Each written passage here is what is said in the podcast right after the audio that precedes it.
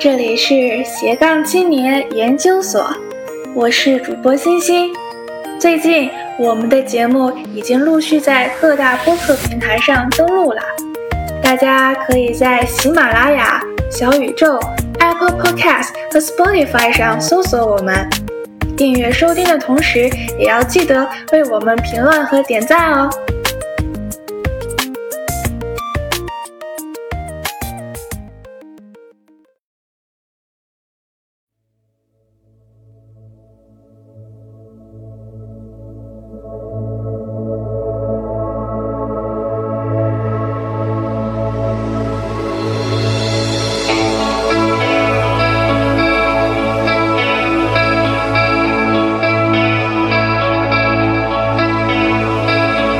第一名是不一样的，第二名和第一百名本质上是类似的，就是第二名和第一百名都会学第一名。啊，工作人可能会觉得给你一百块钱的预算，你就只能做一百块钱的工作，但是可能创业很多时候要求你一百块钱的事情做一万块钱的效果，你永远就要有这样子的思维去突破这个极限吧。你觉得你解决了一个很重要的问题，接下来下一个问题就来了，就你永远都处在一个哦，我得意了，然后我得意了三秒钟，可能下一个是马上就要嗯解决更多的其他的问题。所以我觉得最如果说也要得意或者开心的地方，就是我们开始的这段 journey，啊，开始比自律成熟更重要，fast evolving 就比完全做到。完美这件事要更好，局部的完美或者完美主义，其实是选全局上的一种不完美。星空下有没有地方能停放我的悲伤？时间流淌，怎么收藏？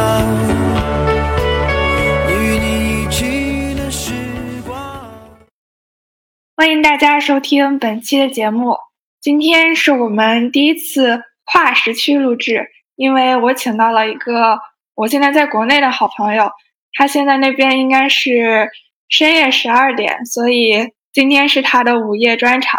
那么，我们先请我的好朋友跟大家打一下招呼，做一下自我介绍吧。哎，大家好，我是显坤啊，吴显坤。然后我现在是做一家游戏 AI 公司，就 RCT Studio。然后啊，跟可心也很早就认识了。我们高中的时候去做这个商赛和模联的时候认识的，然后也大概有很长时间，有十年了吧。然后上一次可心带我去逛斯坦福的时候，就非常感谢，然后对斯坦福也产生了非常强的向向往之情。我也是那个时候对显坤的这个现在在做的创业项目产生了兴趣，因为他当时也是作为。这个 YC 孵化器的学员，然后来到硅谷进行学习，所以我今天也想请他来聊一聊他创业的经历、感想和体会。嗯哼，好呀。所以显坤，你应该除了 RCT Studio，你应该是好几个产品的联合创始人吧？呃，其实正式的工作也就是还有另外一个远渡重洋吧。你知道，就是其实它是一个自媒体或者是一个知识付费类的啊，一个一个公司吧，非常简单的产品。对，当时我也是 co-founder 之一了。当时它主要的这个 CEO 是以前真格基金的公关副总监，叫做 Chris 孙。然后他也是非常厉害和非常好的一个呃，怎么说呢？兼顾很多个角色吧，一个非常好的解书人，一个非常好的一个写作者，一个非常好的 CEO。他。嗯，现在 Run 远渡重洋用的非常好，大家有兴趣可以关注这个公众号。我知道这是一个帮助大家来翻译还没有引进国内的外国优秀书籍的一个自媒体，对吗？呃，其实需要说明一点，就是说，如果单纯翻译国外的书的话，其实存在一些版权问题，所以说，啊，不是单纯的去把这本书的内容翻译啊，by words 的去翻译到这个。中文世界当中来，而是对这个书进行一定的总结啦，然后解读啦，然后延伸啦，然后制作成不同类型的产品，音频啦，然后文字啦，甚至视频这样子形式的东西来给大家传递这个来国外的知识吧。因为，嗯，可能大家在硅谷的你你的读者可能或者听众在硅谷的比较多，大家可能信息上面的速度会比较快一点，但是在国内还是有很多人对于这个国外的很多结构化的知识还是没有很多的了解的，特别是在当下这个时间点吧，我觉得其实这个世界是走向一个越来越各自封闭的状态，那其实就更需要就是可以当做桥梁的人去告诉大家。不同的地方去有哪些新的观点或者新的知识出来？其实这一点我觉得其实也是比较重要的，特别是在现在。那后来你是怎么突然转到了新的领域呢？你可以介绍一下你的 RCT Studio。我先回答前面一个问题啊，其实我做的事情其实内在的逻辑其实很相似的啊。从大的角度来看，其实都是比较文化类类的产品，然后。稍微精神领域一点的产品吧，然后远读水上做的工作比较简单一点，它不是什么 tech company，但是呢，他做的事情是去告诉大家，啊，精神上或者是说，啊，内容上的一些很多东西。啊，RCT 呢，虽然说它是个 tech company，是一个 AI 公司，但它做的事情的内核也是啊，信息的一些啊交互。然后我简单介绍一下 RCT 在做什么事情吧。我们在用这个人工智能呢，来帮助去构建这样一个虚拟世界。那在游戏领域是我们比较大的一个应用的领域。比如说在游戏里面，可能啊之前的所有的游戏，特别是开放世界游戏，都是提前写好的一些剧本，或者 NPC 跟你之间的对话是提前写好的，或者说他们和你之间发生的任何互动，这个环境跟你产生的互动，还有游戏的。呃，关卡什么的可能都是提前写好的。我们希望去创造一个啊，怎么说呢？可以呼吸的真实世界，或者是说万物皆可交互的一个虚拟的西部世界。所以，我们的 AI 系统主要是支撑在开放世界或者游戏的开放世界，或者各种类型的游戏当中啊，这个游戏本身的内容的生成和游戏当中元素跟玩家之间的互动，大概就是这么样一个产品。那你具体是负责哪一部分的业务呢？是技术还是市场方向？Obviously，我非常遗憾的，这个在技术方面是比较白痴的一个人啊。因为我大学的时候学的是经济学，然后尝试去学习过一些 coding 的东西，但是我天资比较差，然后啊没有怎么好好好的把这个 coding 学的比较好，所以说我不得不只担任这个除了技术之外的一些。商业商业方面的，然后市场方面的，还有一些来个呃 fundraising 这方面的一些工作。那你自己是一个游戏玩家吗？呃，我我是一个游戏玩家，但是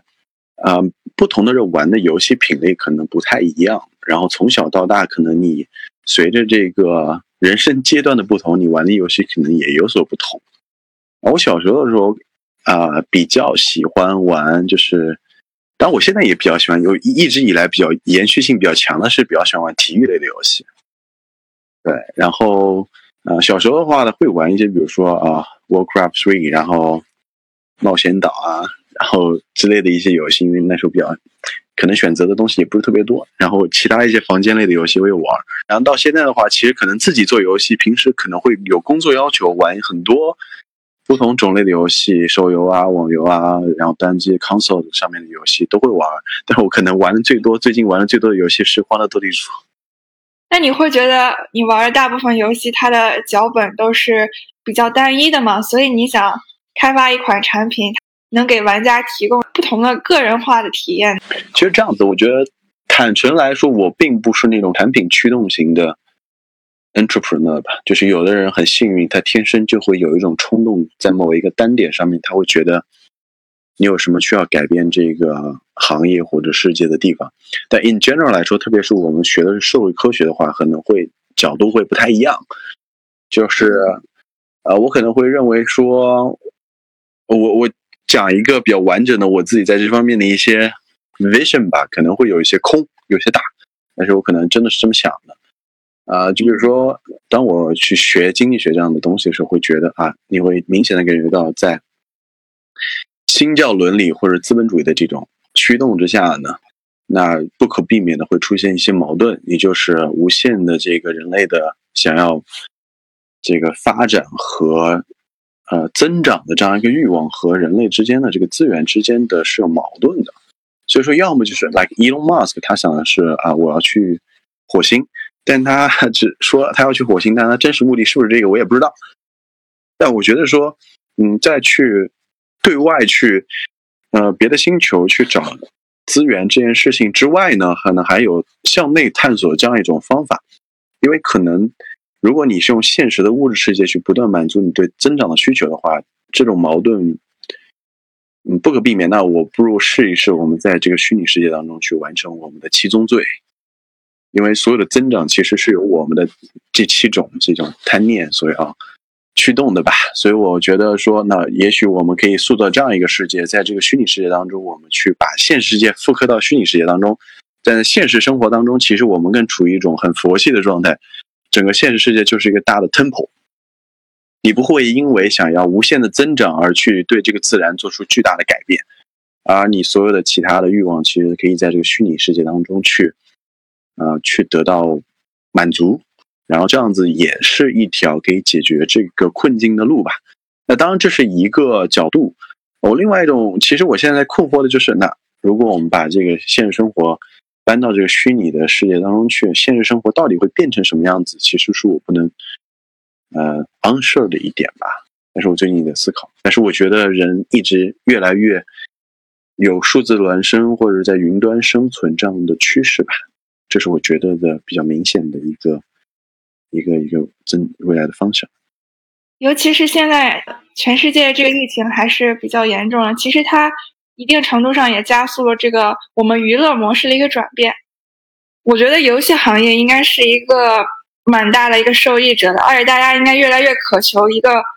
互动感更多的一个体验，所以这对你们这个产品应该是一个很好的机会。嗯，对，从微观的角度来说，确实人们在家的时间待的越来越多的话，他会越来越适应虚拟的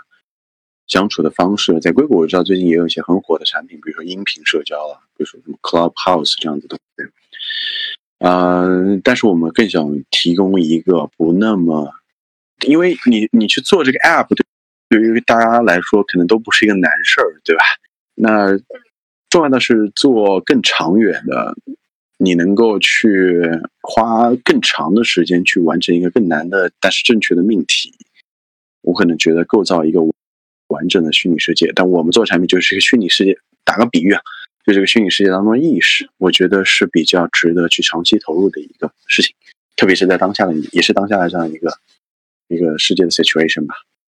那现在 RCT Studio 的主要服务对象是那些游戏开发者和设计师吗？主要的，我们现在主要是做 B 端的服务吧，就是跟这个游戏公司来合作，当他们来做这些游戏的时候，我们会提供这些技术的支持。那之后会转向 To C 吗？呃，其实是这样子的，说就其实有两个方向。我的看法是 To B 和 To C 从某种角度来说，并不是那么的矛盾，因为如果你在 To C 产品当中的存在感很强的话，其实你是可以通过 To B 的方式来达成 To C 的呃体验的。因为呢，我们做的这个产品并不是一个通用型的，怎么说呢，是无影无踪。啊，游戏开发者或者啊玩家没有感知的一个东西，就是这里面的所有的内容和交互，游戏玩家都会感受到。但是我们需要更多的游戏的公司参与到这个浪潮当中来，那我们就会说，哎，跟很多的游戏公司来合作，去做这样产品，其实是更嗯，empower 其他人是可能更可更值得探索的一条路。因为游戏或者是虚拟世界，肯定不像其他的互联网产品那样。因为比如说你有 Facebook 的话，可能大家都在这上面，当然当然还还有 Snapchat，我的很多很多产品。但这个互联网产品是一个规模效应很强的，但游戏产品是一个有长尾效应的这样子一种东西。因为你可能玩了这个的那个游戏内容，你不可能不会拒绝另外一种游戏内容。可能你想要通过一个游戏来实现你的所谓的虚拟西部世界，并不是一个。可行的方案，虽然说它从直观上来说是一个大家都会想着说，啊，我直接做一个游戏，大家是是虚拟的西部世界，是不是很直接呢？但是我们想的是，可能在底层上面去 empower 这个所有的游戏系统作为 infrastructure，呃，很很像是 AWS 啊，这样子会更 make sense 一点。我觉得你们之后是不是也会把你们的业务拓展到，比如说动漫呀，甚至是影影视行业？我觉得是需要探索的，因为其实动漫、影视，我觉得可以分分成一个比较大的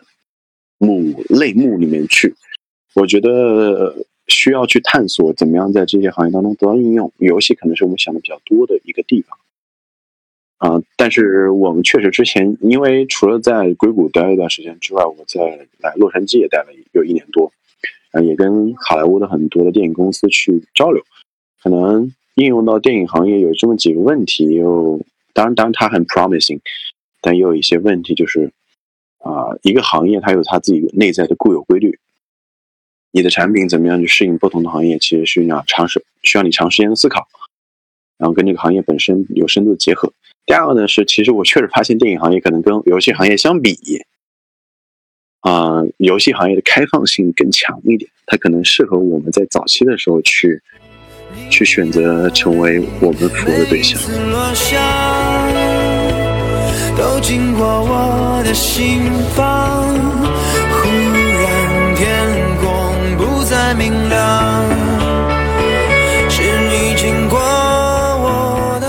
那当时是一个怎样契机让你们来到了硅谷的 YC 进行学习？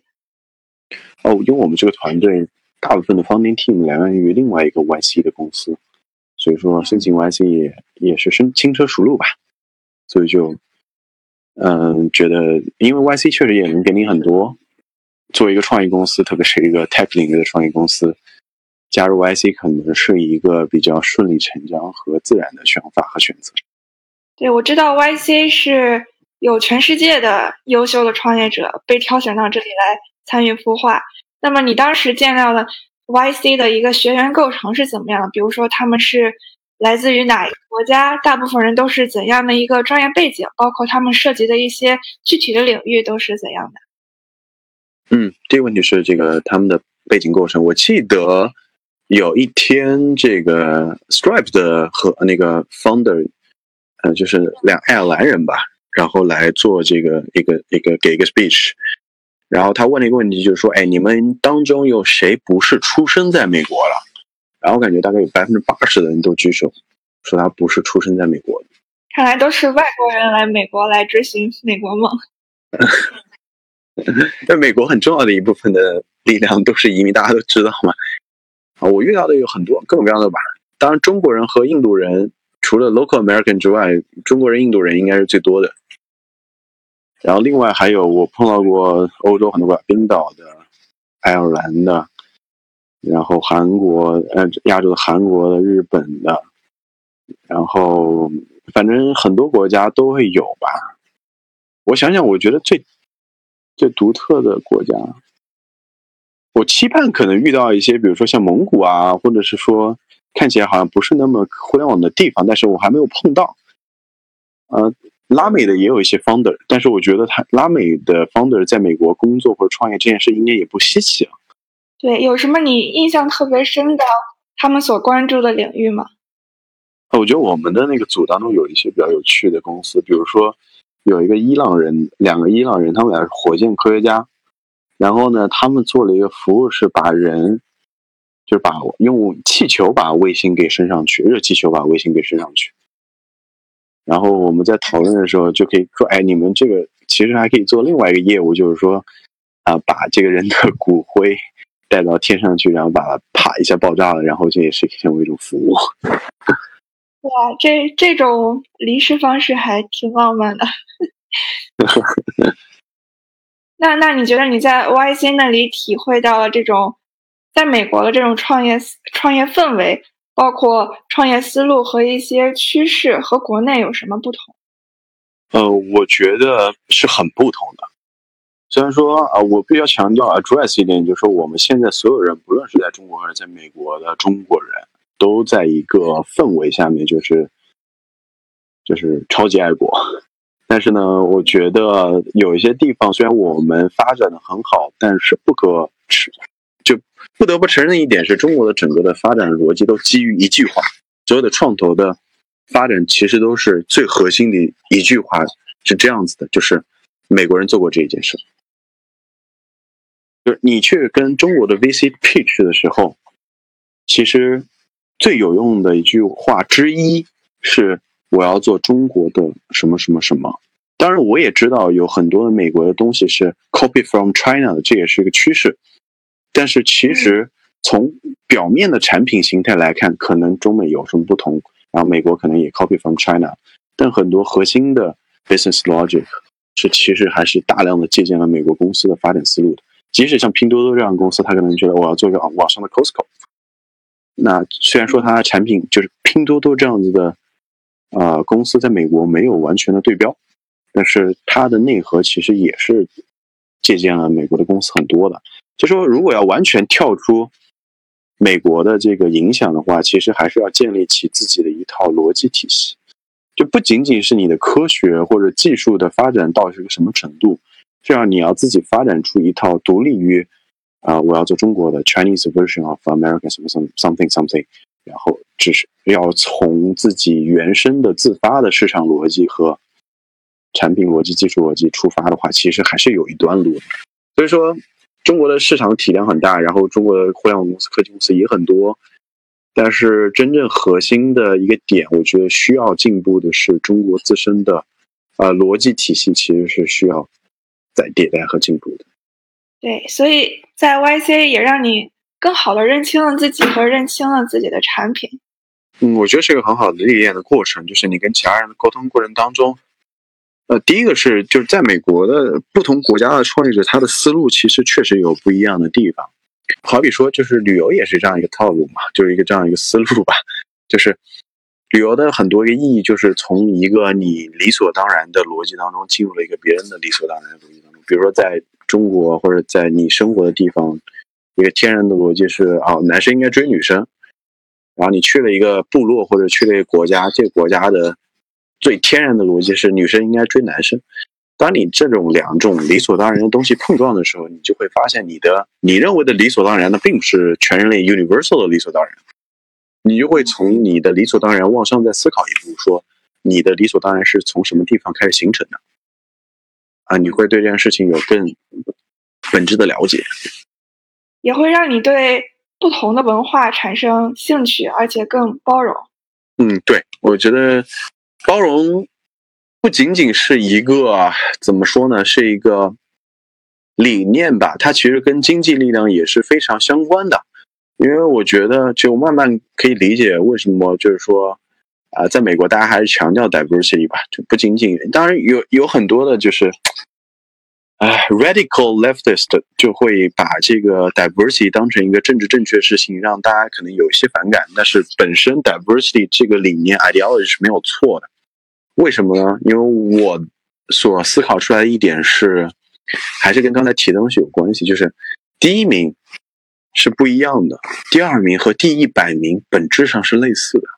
就是第二名和第一百第一百名都会学第一名，第一百名不会去特别学第二名，他其实还是要看第一名他是怎么做。所以说，diversity 就是那个其他的国家，你比如说韩国或者是印度，可能他做什么产品的思路就是时光机理论，就是美国做过，我学它，我学习其他发达的国家的地方的经验。但当如果你是第一名的话，你是没有地方是可以让你用时光机理论去学的，那你只能通过比较有 diversity 的一样一个机制，然后大家有各种各样不同的想法，通过市场的方式去把它筛选出来，其实是第一名能做的事情。就觉得这个 diversity 呃包容这个 diversity 确实是对于。对于他身处第一名的地方是有价值的。那你觉得国内的创业公司有在跳出这个时光机的这一个思维模式吗？我觉得有些年轻的企业是会的。嗯，当然我不是说就是年纪大的创业者他不会成功啊，就是往往时光机理论可能是离成功最近的那种思维方式或者是创业的方式，因为前面的路都有人被你走通了嘛。所以你只要证明你在本地市场其实有适应性就足够了。啊，有一些年轻的公司啊，但我觉得我们 definitely 算那种不是 copy from American，而是自己从本源开始思考这个问题。当然，我们也是受了很多 great thinker 的一些一些影响吧。但，我觉得我们的想法和产品理念是比较内内生的和自驱的，或者是 original 的这样一个一个 idea。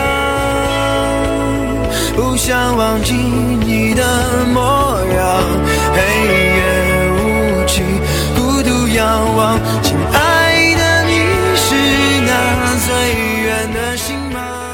那你觉得你们在 YC 受到的最好的建议是什么？或者是你觉得他给你们团队最大的一个助力是什么？但最大的助力其实还是比较现实，就是说 Demo Day 有那么多投资人，然后帮助我们去完成融资，这可能是最现实的一个。一个帮助。Demo Day 是一个怎么样的情景？可以给我们描述一下吗？呃，我们那年 Demo Day 好像是跟其过去的不太一样的，就是我们那一年其实公司是比较多的，然后我们去之前好像在呃 Mountain View 的一个叫做电脑历史博物馆、计算机历史博物馆的一个地方开始去做 Demo Day，然后我们那年是到了就是旧金山的一个码头 Pier Forty。Forty Eight 一个一个一个地方，然后一个大仓库里面去做的 Demo Day，然后分成了两个 Stage，一个叫 Pioneer，一个叫叫什么我忘了啊。然后投资人也被分成了两批，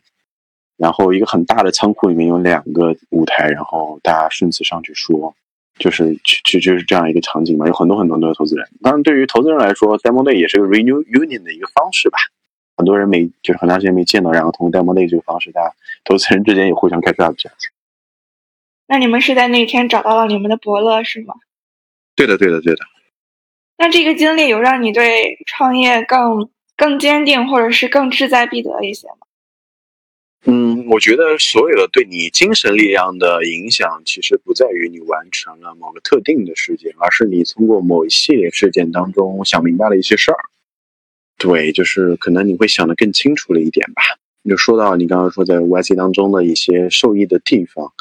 其实比较受益的就是大家也知道有一个比较有特色的地方，YC 就会逼着你去想一个东西叫 one one liner，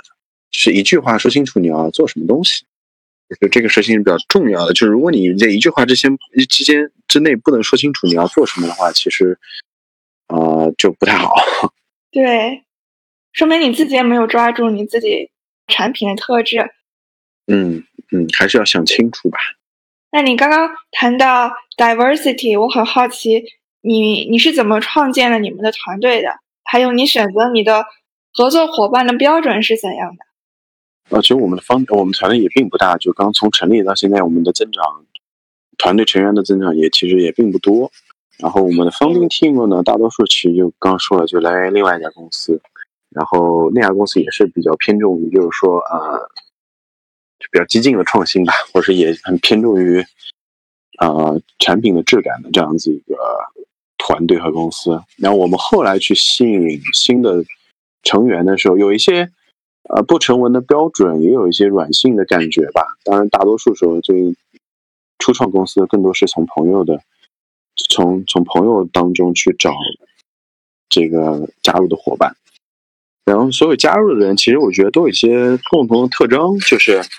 比较比较 practical 的角度，一些有自驱力。然后，因为创业总是需要一些自驱力的，就是不是时时刻刻别人告诉你应该做什么，还你才能做的。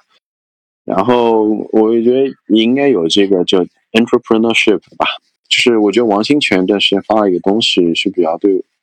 entrepreneur 这个东西比较好的一个诠释。就他说，entrepreneur 就是，嗯，什么叫企业家精神呢？就是，就 pursuit of opportunity without regard to limited resources currently controlled。创业者不会因为眼前控制了或者掌握了什么资源而止步于现在你眼前 control 的一些 resources。啊，工作的人可能会觉得，给你一百块钱的预算，你就只能做一百块钱或者做两百块钱的事情，挺多吧？但是可能创业很多时候要求你一百块钱的事情做一万块钱的效果，那你永远就要有这样子的思维，去突破这个极限吧。对，我觉得就是要有前瞻性的这种视野，而且懂得运用杠杆。对啊。那在你们创业过程中，有没有对某一些时刻印象特别深刻？比如说，它可能是你们团队比较艰难的一一段时光，或者是特别得意的一个成就。我觉得创业的时候，整个状态会变成这个样子，就是说，呃，第一个是每个时间都挺难的，就每个时间有每个时间不同的问题，然后你每个时间都感觉不舒服。不舒服的原因是因为你总有内在和外在的矛盾需要你去解决。如果没有内在外在矛盾需要解决的话，那我可能就是一个很完美的公司，然后已经呃很顺风顺水的发展很大了。啊，所以说你其实很多时候都是都是很困难的时候，或者觉得很不爽的时候吧。呃，所以说其实在这个过程当中，你已经习惯了这种状态的话，你对这种困难其实会养成，就就你呃，直白说就是麻木了。你对困难或者不爽已经没有什么太大的感感觉了，就觉得你觉得困难和不爽是是是是长期的，是。是是正常的，所以所以说，在这个过程当中，你养成的一个 mindset 就是，OK，就是，嗯，现在是困难的，然后你不能丧气，你永远充满信心，需要需要你，就是有比较强的精神力量吧。第二个是有什么得意的地方呢？就是创也是这样子，就是，呃，我可能会想不出来有哪些地方是你我现在还能说出来说我很得意的地方，因为。always 是这样一个过程，就是你觉得你解决了一个很重要的问题，你接下来下一个问题就来了，就你永远都处在一个哦，我得意了，然后我得意了三秒钟，可能下一段时间马上就要嗯解决更多的其他的问题。所以我觉得最如果说也要得意或者开心的地方，就是我们开始了这段 journey。我觉得可能很多人其实心中都会有一些还比较青涩的想法，但是真正具有行动力，然后能让这个想法落地的，还是。比较少数的，迈出第一步其实就是已经是非常勇敢的了，而且可能在这个过程中，坎坷还有意外的不断发生都是一些常态，所以任何时候有新的机会来临，你都会充满感激，而且奋不顾身的去为它拼搏努力。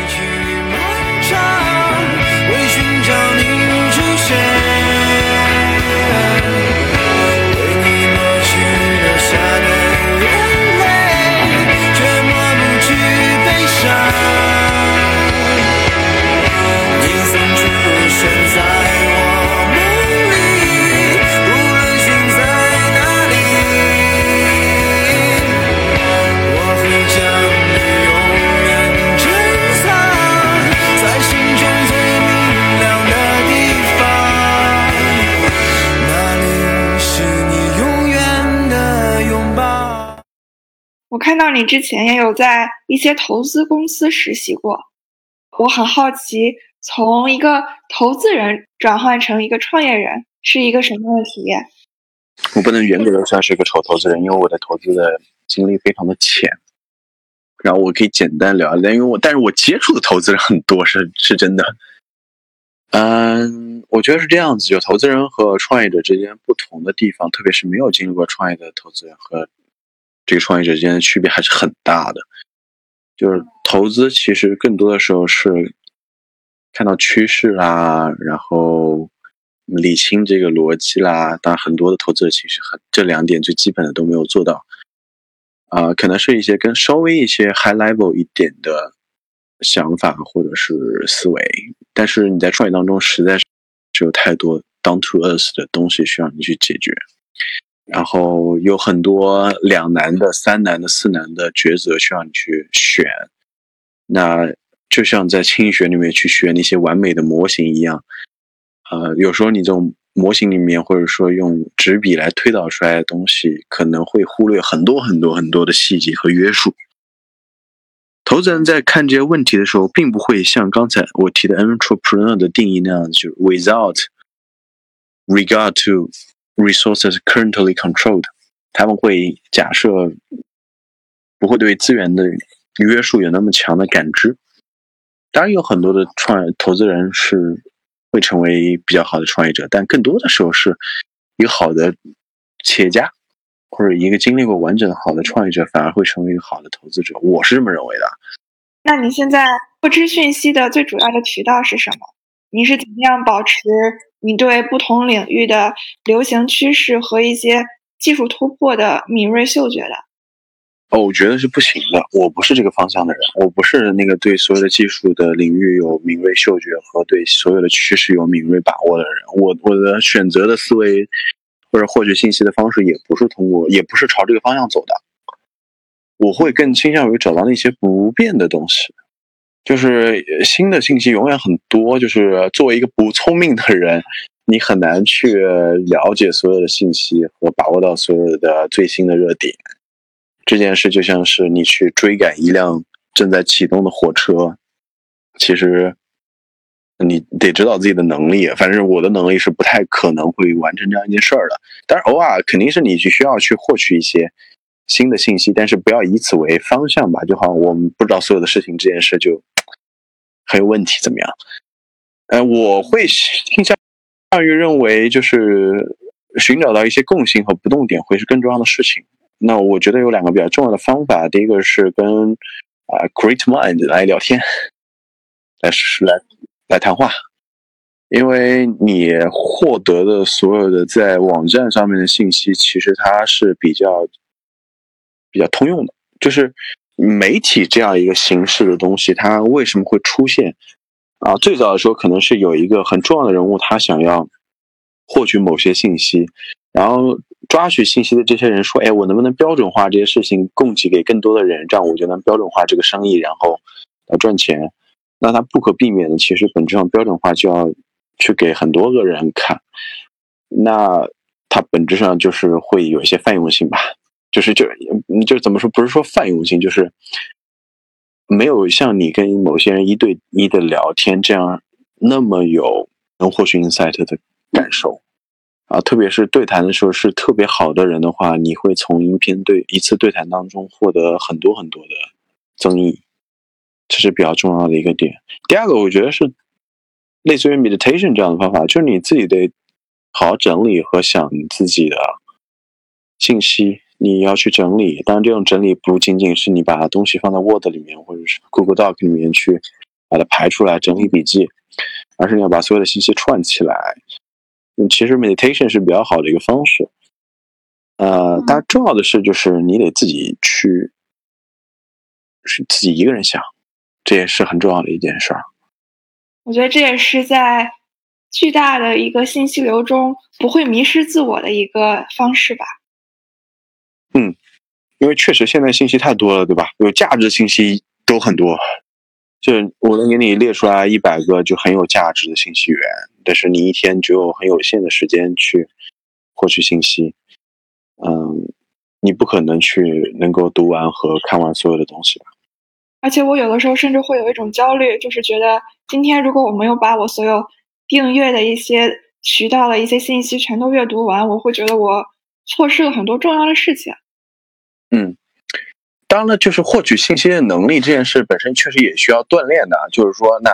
小时候我们都是没有手机、没有这么丰富的渠道的时候，那时候的人类也可能对于获取信息的能力是比较差的。但慢慢适应了这样子的生活方式之后，获取信息能力确实也有变强。我不是说否认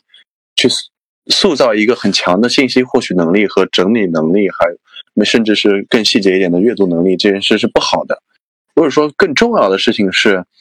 啊，寻找到一些不动的、不变的规律和事情。那你觉得你悟出的最大的不变是什么？或者是你目前最坚信的是什么？前几天看了黄峥的一句话，我觉得其实也很有道理吧。就是，呃，人的成长过程需要就是把塑造完美的自己的注意力转移到对外部客观事物的兴趣上。就我觉得，特别是对于那些人生比较完美的人来说，他有个惯性。就是他人生不断的完美，要一直有 decent 的人生。如果上了名校，我去了很好的工作，我的收入很高，我的婚姻很美满。它是一个惯性，就是我要我我已经不是在追求外部世界客观的事情什么样子，但是我的兴趣是塑造一个完美的自己上面了。所以这一点其实会越来越让自己觉得更狭隘吧。其实呃有很多就是很精英的人，之所以就是。特别在创业这一点上面做的不好的原因，是因为他总是想保持非常高的 decency，有时候就是要达到一种很无我的状态，就是外部的客观世界是这样子的，要做什么样的事情才会有什么样的效果，然后我是不存在的，啊，我不一定是要做这件事情，一定要把我自己塑造的更完美。如果外部的客观的事情跟我自己塑造完美的冲动相冲突的话，我应该怎么样选择？就很多可能是你的听众会有一个比较共性的地方，就是大家都的人生过的都是相对比较完美的，就至少在 resume 上面是看起来比较完美的人生，就这样子会有一些惯性，不一定会一直保持这样的惯性会好。对，你觉得也要增加对外界事物的一些关注？呃，对外部的客观事情的兴趣，就是你是更关注这个世界真实的、客观的发生了一些什么，还是你常常会被你的自我所干扰？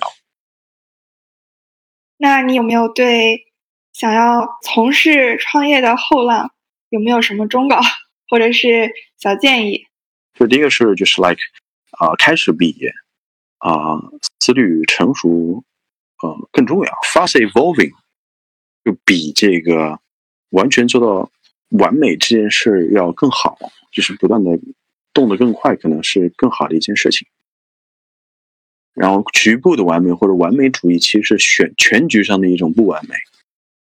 这这是我觉得一个点吧。第二点是说，啊，我觉得是要有同理心的。很多人觉得自己可以站在别人角度来想问题。但是实际上他是不能的，他是没有的。就你有时候能够真正站在不同的角度想问题的话，你才能够去得到一个很完整的答案。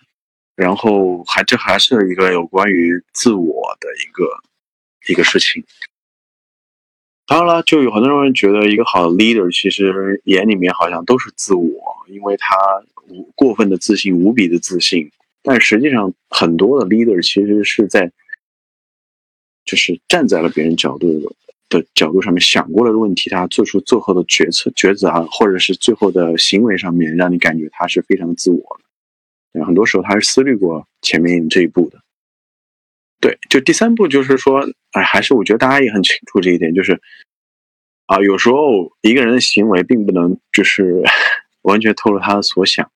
啊，因为我觉得就是人就是喜欢这样，就是一个应激反应，一个链式反应。你做 A，我做 B，然后你做 A 上面最显著的冲动是你要表达一个什么样的事情，我就应激式的去反应了 B。但是冷静的 leader 还是会会把事情只在他这一步，不让情绪继续传导下去。对，其实还有很多，比如说。就是，其实我觉得我们，我不知道中国创业者这样词很大呀。但我觉得大家还是缺少一些自信的，因为什么呢？就是无论你有多成功，其实你或者你在学生生涯或者你的工作生涯当中有多不好的成就吧，你往上走一步，你总是会碰到跟你之前完成了同样困难的人，然后你都会觉得你好像是在那个群体当中，呃，不是那么。最最突出的那一个，即使比如说你上了很好的学校，啊，那个学校里面的所有人都上了那个学校，所以你觉得嗯没有那么自信。然后你从这个学校里面又做了很大的努力，maybe 啊，我去了 Google，我去了 Nvidia，然后你觉得啊，其他人也是通过了很大的努力去了 Nvidia，去了 Google，然后好像你又可以给自己找到不自信的源头吧。那，无论在什么样的 condition 之下，还是要保持一个自身的内发的内驱的一个自信和心理，因为特别是你作为 founder、作为 co-founder、作为 leader 的时候，你要需要承担其他人不能承担的一些痛苦和自我怀疑。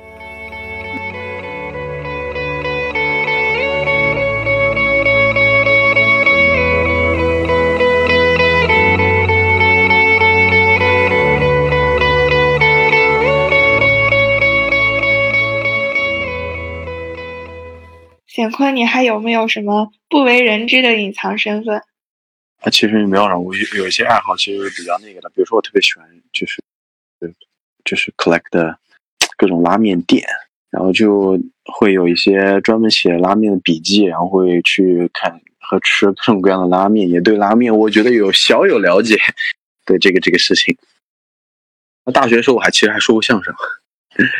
啊，对，那时候是因为我是安徽人嘛，所以我们都都是不分的。所以那时候就想，就是通过学相声来去锻炼一下我的普通话。当然，我现在普通话也并不是特别标准啊。然后我现在至少我可以分得清呢和呢了。那你有没有考虑说脱口秀？我觉得什么事情都，我觉得并不排斥，但是我现在心境上面可能不是一个脱口秀演员所达到的那个标准。我觉得脱口秀演员有脱口秀演员他需要去修炼自己内心的地方。我现在的这颗心的形状不太适合去做那件事儿。我觉得特别牛牛逼的人，我觉得有时候会他的心就是很，就是很有很多人他就他的心的形状就非常的通用性非常强，对，很厉害。嗯。或者是可塑性特别强，可以随时的 adapt to different things。